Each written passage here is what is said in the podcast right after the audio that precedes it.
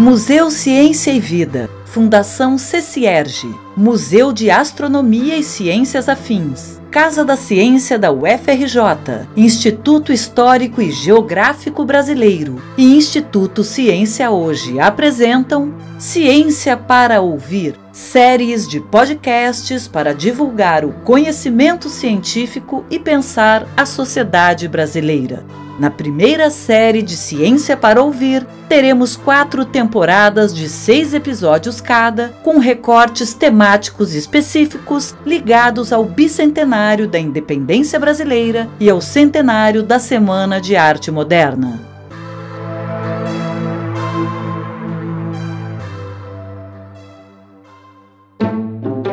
Neste sétimo episódio da temporada, intitulado Pelas Planícies do Iguaçu, convidamos a historiadora Tânia Amaro para falar sobre o desenvolvimento e a história da região da Baixada Fluminense. Tânia Amaro é pós-doutoranda em História pela Universidade Federal Rural do Rio de Janeiro, doutora em Humanidades, Culturas e Artes e mestre em Letras e Ciências Humanas pela Unigran Rio licenciada em bacharel em História pela Universidade do Estado do Rio de Janeiro, com especialização em História das Relações Internacionais pela mesma universidade. É docente da Rede Estadual de Ensino e sócia fundadora e diretora de pesquisa da ASAMI, associada da AFCLIO, membro do conselho editorial da revista Pilares da História integra como historiadora a Comissão para os Bens Culturais e Artes Sacras da Diocese de Duque de Caxias. Autora de vários artigos e livros relacionados à história local e regional. É ainda diretora do Instituto Histórico da Câmara Municipal de Duque de Caxias.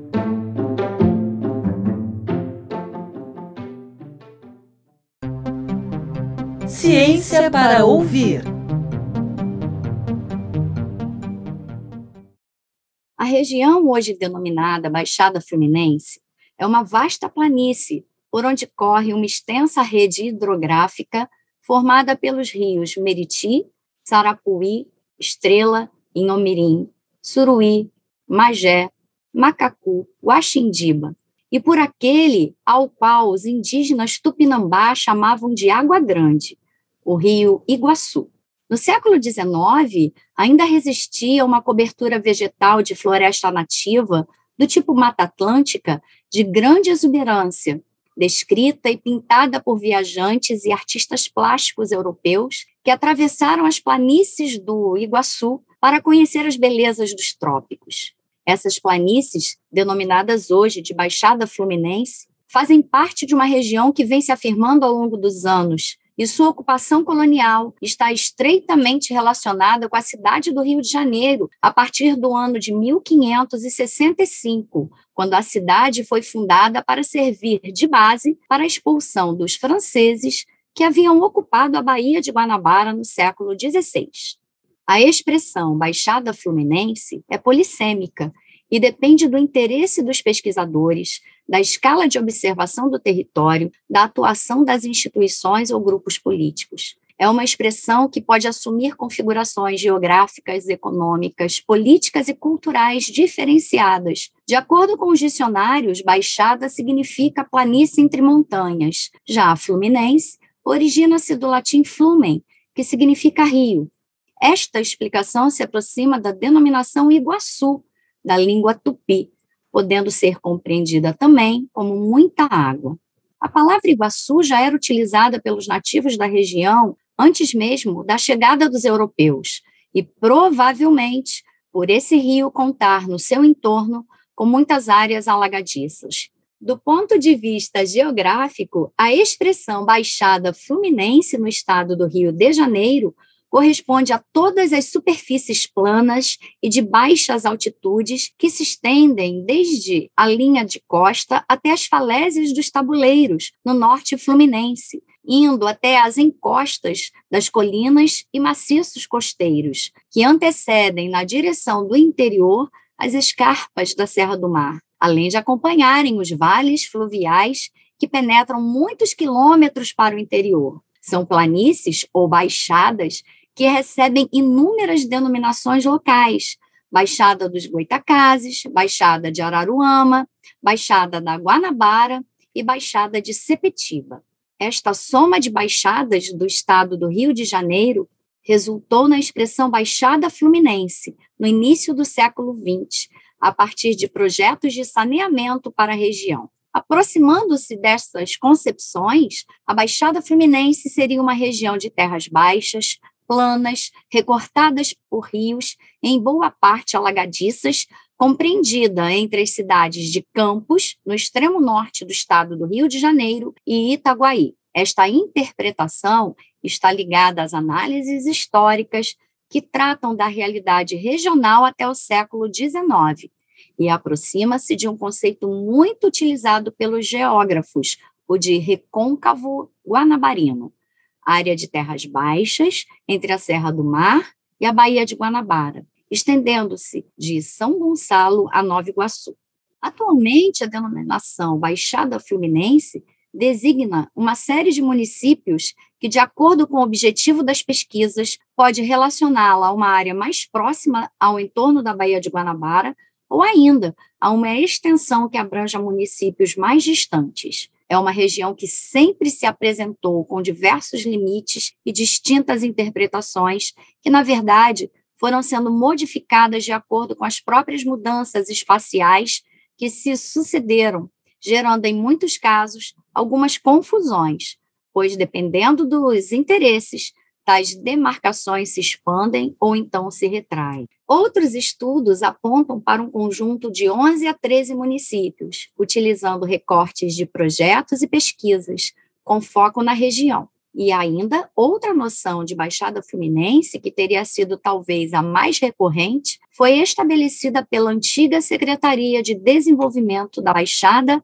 e Região Metropolitana, que considera a Baixada Fluminense como o agrupamento de 13 municípios que apresentam diversas carências, desde a problemática habitacional, passando pelo mandonismo local até a violência. Estes são os municípios de Nova Iguaçu, Duque de Caxias, Nilópolis, São João de Meriti, Belfor Roxo, Mesquita, Japeri, Queimados, Magé, Guapimirim, Itaguaí, Paracambi e Seropédica. Assim definida, dentro da dinâmica da ocupação colonial, a região tem sua história associada à expulsão dos franceses no século XVI e ao desenvolvimento das áreas do recôncavo da Baía de Guanabara, a partir do método de doação de sesmarias, extensos lotes de terras concedidos pela coroa portuguesa àqueles que deveriam ocupar esta parte da colônia e iniciar o processo de produção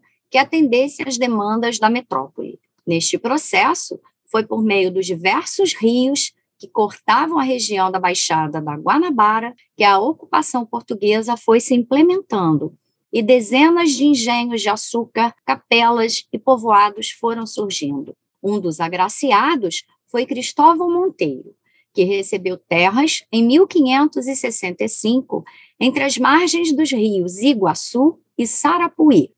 que formaram a Fazenda do Iguaçu, sendo a mesma adquirida mais tarde pela Ordem de São Bento do Rio de Janeiro, tornando-se assim a mais antiga e importante fazenda localizada na região que hoje constitui o município de Duque de Caxias. A atividade econômica que incentivou a ocupação da região foi a do cultivo da cana-de-açúcar, mas o milho, o feijão, a mandioca e o arroz tornaram-se também importantes produtos durante os séculos XVI e XVII e abasteceram a cidade do Rio de Janeiro, assim como a lenha extraída das florestas no entorno da Guanabara. As planícies do Iguaçu sempre tiveram uma posição estratégica e uma relação estreita e significativa com a cidade do Rio de Janeiro, sendo área de produção de alimentos para esse polo central, assim como também área de passagem das mercadorias que subiam para o Planalto e do ouro que descia das Minas Gerais no século XVIII em direção ao Porto Carioca. Essa posição estratégica de ligação entre o interior e o litoral contribuiu decisivamente para transformações tanto na cidade do Rio de Janeiro como na própria região da Baixada, revelando uma estreita interdependência econômica, social e cultural. A partir de meados do século XX, os municípios que integram a Baixada tiveram um crescimento demográfico acentuado, que foi resultado de processos migratórios de diversas áreas do Brasil e de tantas outras nações do mundo. Esta população, tão diversamente heterogênea, é composta por povos de diversas origens e identidades culturais, formando um mosaico riquíssimo de tendências que se manifestam nos comportamentos sociais, nas artes, na política, na economia e nos mais diversos campos da vida em sociedade. Apesar de envolvida em enormes conflitos ambientais, fruto de um desenvolvimento urbano desordenado, com problemas de poluição e violência, a Baixada tem hoje um crescimento econômico acentuado com a instalação de indústrias e a arrecadação de impostos. Essa Baixada se afirmou como a segunda mais importante região do estado do Rio de Janeiro e uma das mais importantes microrregiões do país. É composta por uma população de quase 4 milhões de habitantes, possui um vasto patrimônio histórico e cultural além de ser uma região privilegiada por seus recursos naturais. Para ilustrar a importância de Duque de Caxias, figura que está entre os grandes vultos do Império, Tânia Amaro selecionou algumas passagens sobre esse militar que teve seu batismo de fogo nas guerras de independência. Luiz Alves de Lima e Silva participou da campanha da Cisplatina, foi comandante do batalhão do Imperador consolidou seu nome nas lutas de pacificação, comandando as forças oficiais na região do Prata, e finalizou sua carreira militar na campanha da Guerra do Paraguai. Em janeiro de 1869, deu por encerrada sua participação na guerra com a tomada de Assunção, capital do Paraguai, recebendo então o título de Duque de Caxias. No acervo da Biblioteca Nacional, encontramos a obra de 1867 intitulada O Marquês de Caxias, de José de Alencar, que se refere a Luiz Alves de Lima e Silva como um importante chefe político e o descreve como detentor da arte de governar, sintetizando o talento do então Marquês para a missão de dirigir e mandar. Na narrativa de José de Alencar, que o homenageou em vida com esse pequeno ensaio biográfico, não há descrições de batalhas, mas nota-se a ênfase na heroicidade de Caxias, afirmando que esta residia em sua capacidade de governar homens, de ser um chefe político-militar. Na obra, José de Alencar afirma ainda que, em outubro de 1822, o fundador do Império, empenhado nas lutas da independência, organizou o corpo de militares que teve o honroso título de Batalhão do Imperador era destinado à libertação da Bahia, ainda comprimida pelas forças portuguesas ao mando do brigadeiro Madeira. Para ajudante deste corpo, foi escolhido o jovem Luiz Alves, anteriormente promovido a tenente. Partiu Luiz Alves a fazer as primeiras armas. Era esse o momento decisivo do seu futuro.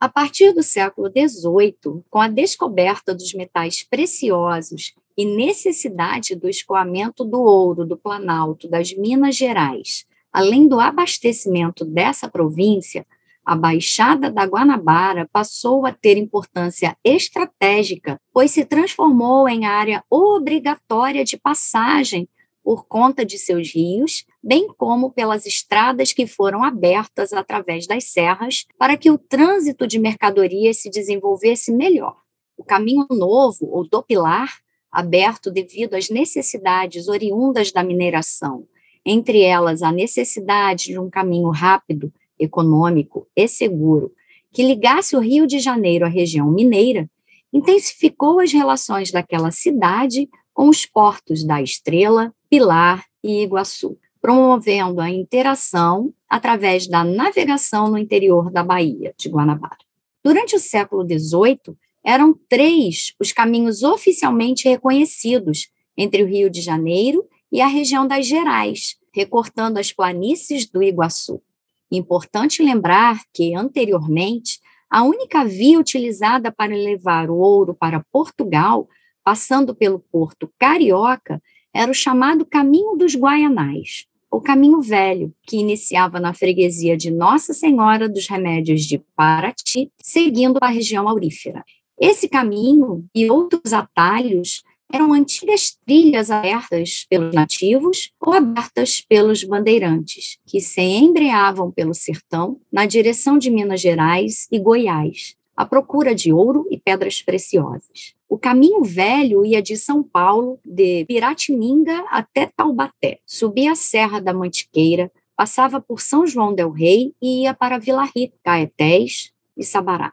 Era uma longa jornada e cansativa, exigindo embarque e desembarque dentro da Baía de Sepetiba, apresentando perigos decorrentes das marés e da presença de baleias e piratas entre Angra dos Reis e Paraty. O governador Arthur de Sá levou 99 dias para chegar às Minas Gerais e, na sua carta ao rei, expôs os planos para a abertura de uma nova estrada mencionando um projeto do bandeirante paulista Garcia Rodrigues Paz, que reduziria a 15 dias o tempo que se gastava em três meses de viagem pelo caminho de Paraty. Foi após essa viagem que ficou decidida a abertura de um caminho oficial por onde pudesse ser transportado, sob controle, o ouro extraído nas minas e que também fosse feito o suprimento das dezenas de arraiais e vilas que foram surgindo em torno das atividades de mineração. Dessa forma, entre 1699 e 1704, foi aberto o caminho novo do Pilar, que partindo de Borda do Cão, passava pela garganta de João Aires, na Serra da Mantiqueira, e pelas terras de João Gomes, hoje Palmeira, seguindo para as terras de Matias Barbosa, berço de Juiz de Fora. Seguia por Serraria, Entre Rios e Paraíba do Sul, depois Barra do Piraí, Macacos, e descendo pela Serra da Estrela, mais para o lado da Serra do Tinguá, atingia as planícies do Iguaçu, nas proximidades do sítio da Posse, que era o engenho do capitão Francisco Gomes Ribeiro, o moço, com sua capela dedicada a Santa Rita de Cássia, para fazer ponto final no ancoradouro do rio Pilar. Dali, o viajante podia prosseguir para o Rio de Janeiro, seguindo pela Baía de Guanabara, em pequenos veleiros ou barcos a remo. Ainda poderia seguir por terra, na direção de Irajá, tomando o atalho que levava à capela de Nossa Senhora da Piedade do Iguaçu, e dali até a capela de Santo Antônio de Jacutinga, às margens do quilômetro 13 da atual rodovia Presidente Dutra. Depois, prosseguia-se pela então freguesia de Jacutinga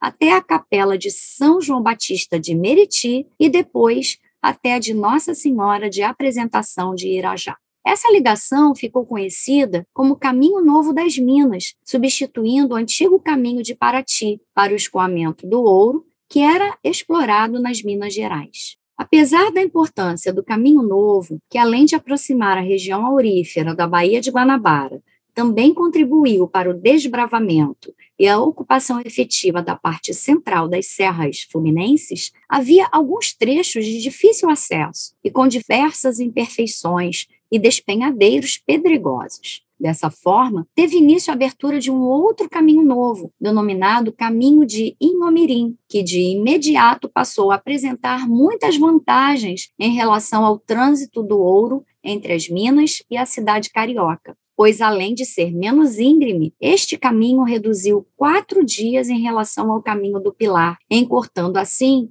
não só o tempo de viagem, como também diminuindo perigos e despesas. O trajeto foi aberto pelo sargento-mor Bernardo Soares de Proença, a partir do porto do Rio Estrela, passando pela Capela da Conceição, na fazenda do Reboredo, hoje Piabetá, no município de Magé, e pelo sítio de Albino Fragoso, lugar da entrada da antiga fábrica de tecidos de Pau Grande, e também lugar de origem do craque do futebol brasileiro, o nosso Mané Garrincha. Este novo caminho, também chamado de Caminho do Ouro do Proença, seguia para a raiz da serra, subindo a montanha ao lado do rio Caioaba, por trás da atual vila em Omirim, onde no início do século XIX seria instalada a fazenda da mandioca do Barão de Langsdorff. O caminho atingia o alto da serra, no Morro de Santo Antônio, acompanhando o Córrego Seco e o Itamaraty, e passando próximo ao rochedo denominado Maria Comprida.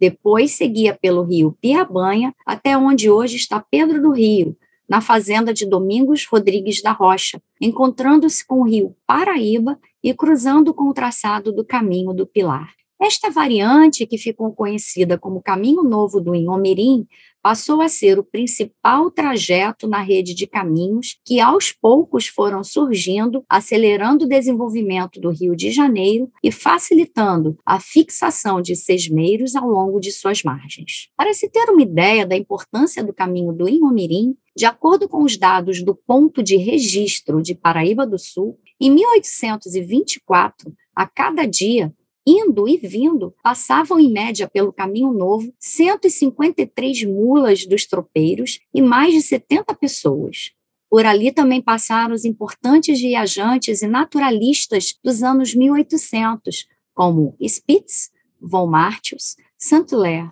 Walsh, Rugendas, Thomas Ender e muitos outros que, como o Barão de Langsdorff, queriam conhecer as belezas dos trópicos e as riquezas do nosso novo país. Outros caminhos, variantes e atalhos foram responsáveis pela ligação do Planalto com o litoral, passando pelas planícies do Iguaçu, como o Caminho Novo do Tinguá, aberto em 1728 e conhecido como Caminho de Terra Firme, pois tinha um traçado que não necessitava da utilização de embarcações. Esses caminhos se entrecruzavam, contribuindo para o declínio ou a ascensão de localidades que surgiam às margens desses eixos de circulação. Ali se instalavam sítios, tabernas, áreas de pousio, opulentas igrejas que substituíam as pequenas capelas erguidas nos séculos XVI e XVII, marcando assim a ocupação efetiva ao longo de vários trechos, desde a Baía de Guanabara até a Serra. Esses trajetos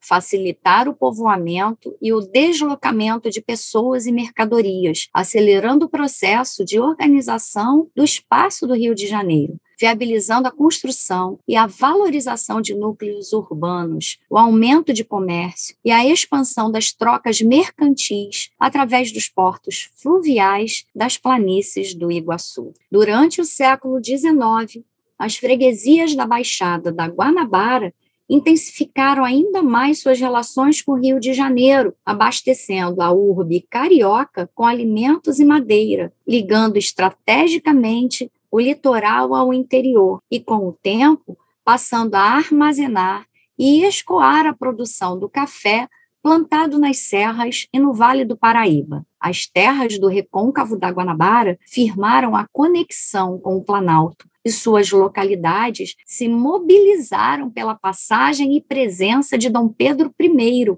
em viagens para a província das Minas Gerais. Com o tempo, as planícies do Iguaçu tornaram-se áreas de investimento do capital privado, alocado na abertura de estradas, principais vias de circulação de mercadorias do eixo Minas Gerais-Rio de Janeiro e, a partir de meados do século XIX, abrigaram os primeiros projetos da era ferroviária do nosso país, como a construção da Estrada de Ferro Barão de Mauá. Não podemos deixar de citar a inauguração dessa primeira estrada de ferro construída no Brasil, no ano de 1854, quando, no dia 30 de abril, o Barão de Mauá concretizava o projeto que ligava o porto de Mauá, na estação de Guia de Pacobaíba, até a região de Fragoso, em Raiz da Serra, na subida para Petrópolis. Este fato é o início da era ferroviária no Brasil e se tornou um marco histórico da ocupação urbana na região do recôncavo da Baía de Guanabara. Esse trecho da estrada de ferro era apenas o início de um projeto mais amplo que pretendia reduzir o tempo que se gastava com o escoamento da produção cafeeira do interior para o porto do Rio de Janeiro. Esta ferrovia provocou um impacto significativo no Rio de Janeiro, mas, sobretudo, na região da Baixada da Guanabara. A partir daquele momento, as estradas de ferro tornaram-se um marco histórico da ocupação urbana, dando novo perfil à ocupação da região. Foi o início da decadência dos portos fluviais da navegação pelos rios e dos caminhos dos tropeiros, modificando por completo as relações comerciais e a ocupação do solo. Também foi um momento de decadência em várias áreas por onde o trem não passava, mas foi o começo do processo de surgimento de vilas e povoados que se organizaram ao redor das estações ferroviárias, origem de muitos bairros de cidades atuais da Baixada Fluminense. Inclusive, devido àquele fato, da inauguração da Estrada de Ferro do Barão de Mauá, o dia 30 de abril foi escolhido para ser o dia da Baixada Fluminense.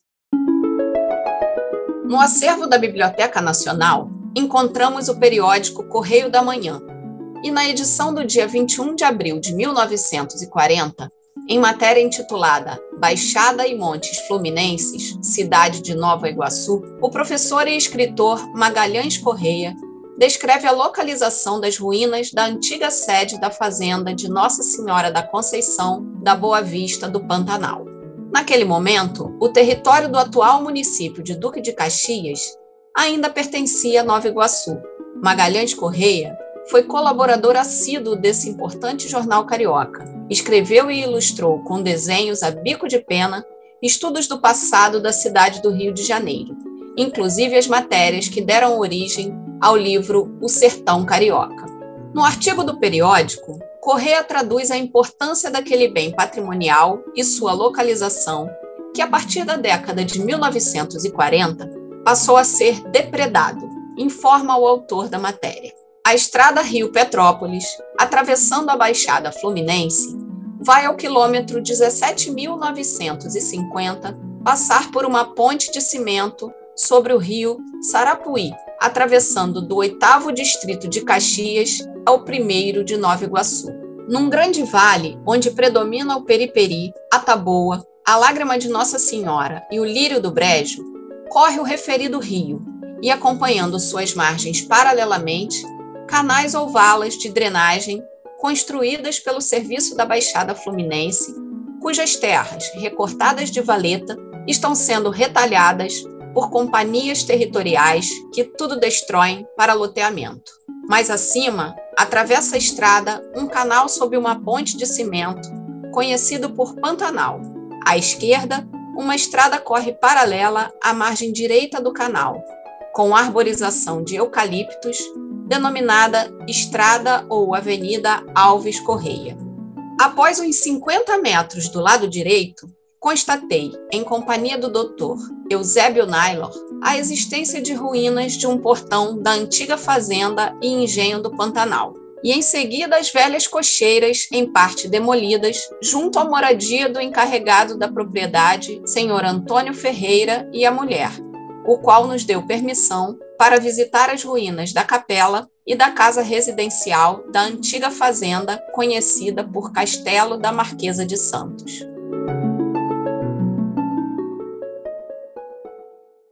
As terras do recôncavo da Guanabara sempre tiveram uma importância estratégica para a circulação, a economia e também para as questões políticas. Na região das planícies do Iguaçu, parte da nobiliarquia do império possuía propriedades, como o Marquês de Tanhanhém, que foi tutor de Dom Pedro II e proprietário das terras da freguesia de Nossa Senhora da Conceição de Marapicu, atualmente parte de Nova Iguaçu e Queimados o Barão do Pilar, proprietário de terras na freguesia de Nossa Senhora do Pilar, hoje parte de Duque de Caxias, o Conde de Iguaçu, que foi casado em segundas núpcias com a filha de Dom Pedro I com a Marquesa de Santos e era proprietário do Engenho do Pantanal, cujas terras atualmente integram o território do município de Duque de Caxias ainda outros nobres, como o Barão de Palmeiras, o Barão de Guandu, o Barão de Mesquita, o Barão do Bonfim, o Barão de Tinguá, o Marquês de São João Marcos, o Visconde de Jericinó, o Conde de Sarapuí, o Barão de Ubá, o Conde de Algezu, entre outros que eram detentores de terras no território das planícies do Iguaçu e seus arredores. Parte dessa nobreza da região iguaçuana, inclusive, com seu prestígio, foi responsável por garantir decisões políticas importantes, como, por exemplo, a restauração e autonomia da Vila de Iguaçu, em 1836, que havia sido extinta no ano anterior. Várias propriedades dessa nobiliarquia deixaram vestígios para a história dos municípios da hoje denominada Baixada Fluminense. Uma delas é a antiga Fazenda São Paulo do Taquaraçu, onde hoje se localiza o Museu Histórico da Taquara, existente no município de Duque de Caxias, e que tem sua história relacionada com a vida de uma das mais destacadas figuras que se distinguiram como oficiais militares engajados nas guerras da independência do Brasil. A fazenda foi propriedade do coronel Luiz Alves de Freitas Belo, coronel das Forças Auxiliares, cuja filha, Mariana Cândido de Oliveira Belo, se casou com o oficial do Exército Imperial Francisco de Lime Silva, mãe e pai do futuro Duque de Caxias, título pelo qual ficou conhecido Luiz Alves de Lime Silva, militar e político importante na história do Segundo Reinado no Brasil e que nasceu na fazenda São Paulo do Taquaraçu, no dia 25 de agosto de 1803. Luiz Alves de Lima Silva era sobrinho de Manuel da Fonseca de Lima da Silva, o barão do Suruí, que ocupou por duas vezes o cargo de ministro da Guerra e esteve à frente da pasta da Justiça, e de José Joaquim de Lima da Silva, o Visconde de Magé, que assumiu o comando de armas da cidade do Rio de Janeiro, o posto de vogal do Conselho Supremo Militar e foi eleito, em 1834, deputado pela província do Piauí. Ambos os tios eram filhos do marechal de campo José Joaquim de Lima da Silva, e lutaram nas guerras da independência do Brasil. Engajado nas lutas da independência na província de Pernambuco, o pai do Duque de Caxias chegou ao posto militar de brigadeiro e recebeu o título de Barão de Barra Grande. Também foi presidente da província de Pernambuco e senador do Império, tendo importante papel no contexto da abdicação de Dom Pedro I, quando participou da regência trina. Os tios do Duque de Caxias, por sua vez, também se destacaram no comando de tropas militares em diversas situações. As terras da fazenda da família do Duque de Caxias pertenciam à freguesia de Nossa Senhora da Piedade do Inhomirim, área que se tornaria Vila de Estrela no ano de 1846, e onde havia um porto que lhe deu um nome e englobava as freguesias de Inhomirim, Guia de Pacobaíba, Pilar e parte de Petrópolis. Naquela época, Petrópolis ainda era curato de São Pedro de Alcântara, e nessa região se localizava a então Fazenda do Córrego Seco, que foi adquirida em 1830 pelo imperador Dom Pedro I, e onde foi implantada a povoação e o Palácio de Petrópolis, cujo plano urbanístico é de 1843. Na extensa freguesia do Inhomirim, havia engenhos de açúcar e de aguardente, cultivava-se cana, mandioca, arroz, café e legumes. Na parte da serra, plantava-se milho, maçã, marmelo, pêssego, figo, uva, pera e outras frutas. Criavam-se porcos para consumo interno e da cidade carioca. Vários portos escoavam a produção através de vários rios, sendo um dos principais o Porto de Estrela. No Porto da Estrela, iniciava-se o caminho novo do Inhomirim, aberto por Bernardo Soares de Proença, entre 1721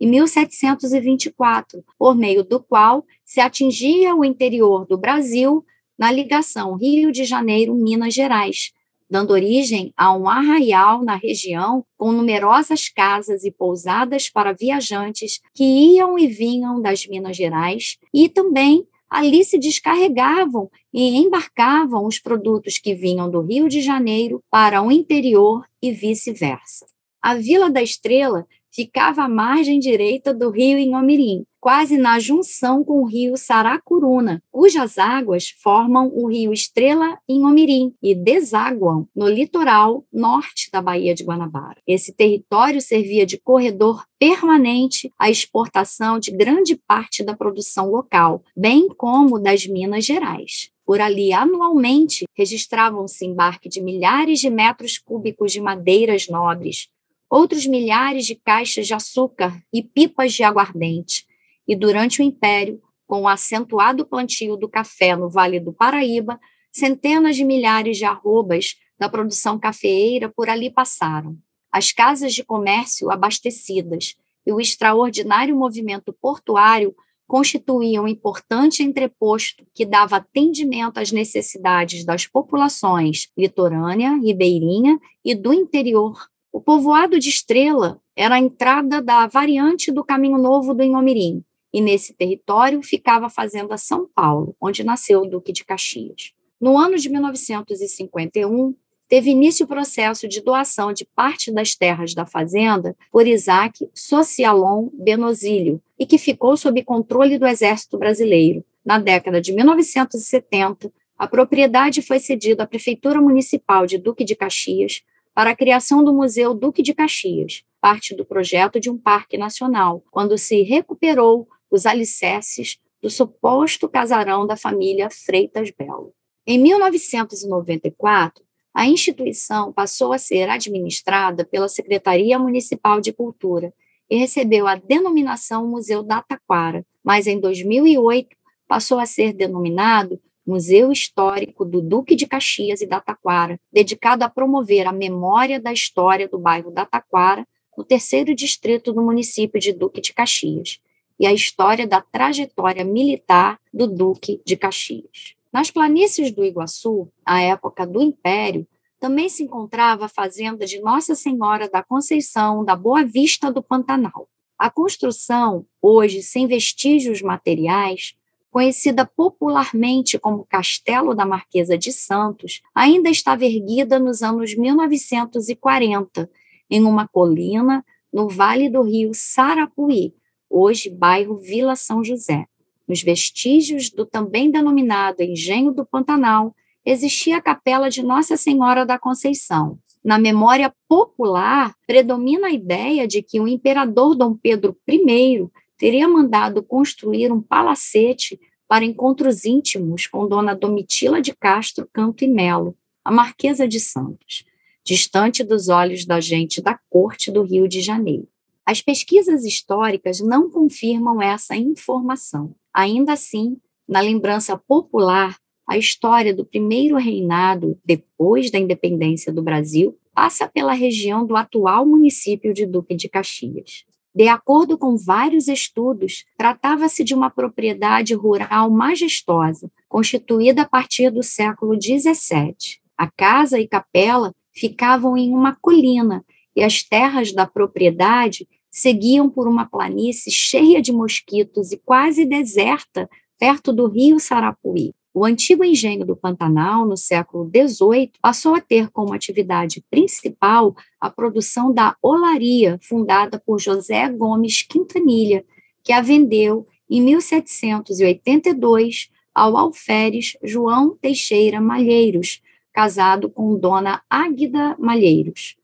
foi a matriarca da família que deu rumo aos negócios da firma Malheiros e Águida. Pelo inventário de Dona Águida, lavrado em 1848, sua grande preocupação era manter a capela de Nossa Senhora da Conceição da Boa Vista do Pantanal, contígua ao engenho, em atividade. Na região em que se localizavam as terras do antigo engenho do Pantanal, outros nomes da elite imperial também tiveram propriedades como Francisco José de Mesquita, Marquês de Bonfim, casado com Dona Francisca Freire de Andrade, descendente de Fernão Dias Paz Leme. O Marquês de Barbacena, José Pinto Ribeiro Pereira de Sampaio, casado com Dona Ana Constança de Souza Menezes Cardoso. Também possuía um engenho na freguesia de São João Batista de Meriti, onde cresceram seus filhos, Felisberto Caldeira Brandt,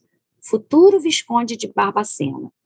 Dona Ana Constança Caldeira Brant, que casou com José Carlos de Almeida, Visconde de Santo Amaro, estadista do Império, e Pedro Caldeira Brant, Conde de Iguaçu, casado com Dona Cecília Rosa de Araújo Vaia, filha do Conde de Sarapuí.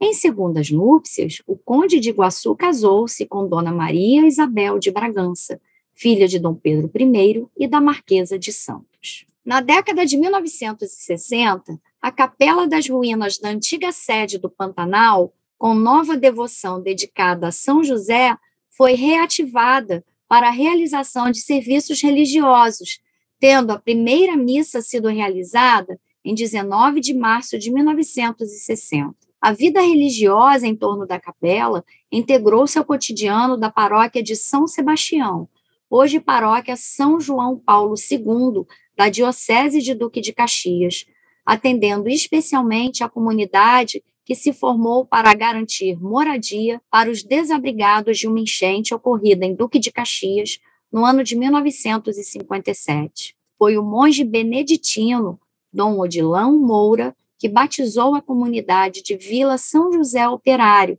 evocando o protetor de trabalhadores e operários que se identificava com a maioria dos moradores daquela comunidade. Pelas planícies do Iguaçu, encontramos vestígios importantes de nossa história imperial. Provavelmente, Luiz Alves de Lima e Silva nascido na Fazenda São Paulo no ano de 1803, nunca mais retornou ao lugar de convivência com seus avós maternos. Da mesma forma, não se tem notícias sobre a passagem do futuro Duque de Caxias por nossa Baixada da Guanabara. No lugar onde nasceu, os vestígios sobre a localização exata são ainda discutidos por muitos pesquisadores, mas no atual Museu Histórico do Duque de Caxias e da Taquara, as marcas para preservar as memórias de Luiz Alves de Lima e Silva permanecem. Sobre o mito do castelo da Marquesa de Santos, Alberto Ribeiro Lamego, na obra O Homem a Guanabara,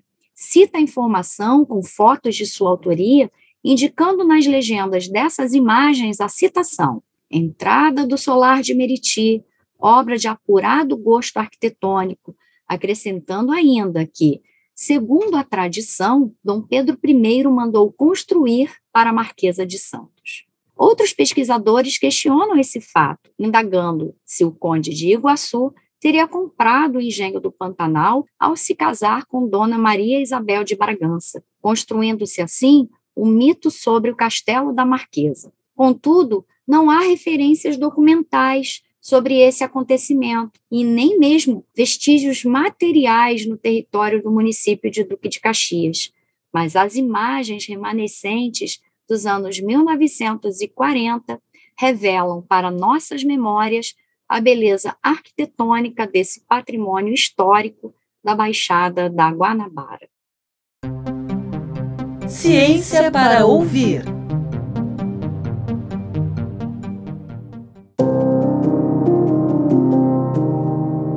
Podcast Ciência para Ouvir é uma realização da Fundação CCERG Museu Ciência e Vida, Museu de Astronomia e Ciências Afins, Casa da Ciência da UFRJ, Instituto Histórico e Geográfico Brasileiro e Instituto Ciência Hoje. Patrocínio FAPERJ. Produção Rádio Graviola. Coordenação e edição de conteúdo Valéria Becker. Roteiro Alice Gomes. Gravação online com captação e tratamento de som Raquel Lázaro. Identidade visual Simone Jabukovic. Locução Valéria Becker. Curadoria da temporada Caminhos Fluminenses da Independência Paulo Knaus. Leitura das pílulas Bianca Encarnação. Fonte Biblioteca Nacional. Temporada Caminhos Fluminenses da Independência se encerra aqui, mas na semana que vem damos início à nova temporada de Ciência para Ouvir, dedicada aos 100 anos da Semana de Arte Moderna. E no primeiro episódio da nova temporada, convidamos o professor Rafael Cardoso para falar sobre o mito da descoberta do Brasil, que discute os modos de pensar a história da arte moderna no Brasil não perca! E siga o nosso podcast nas principais plataformas de áudio para ser avisado dos nossos próximos episódios. Obrigada pela audiência!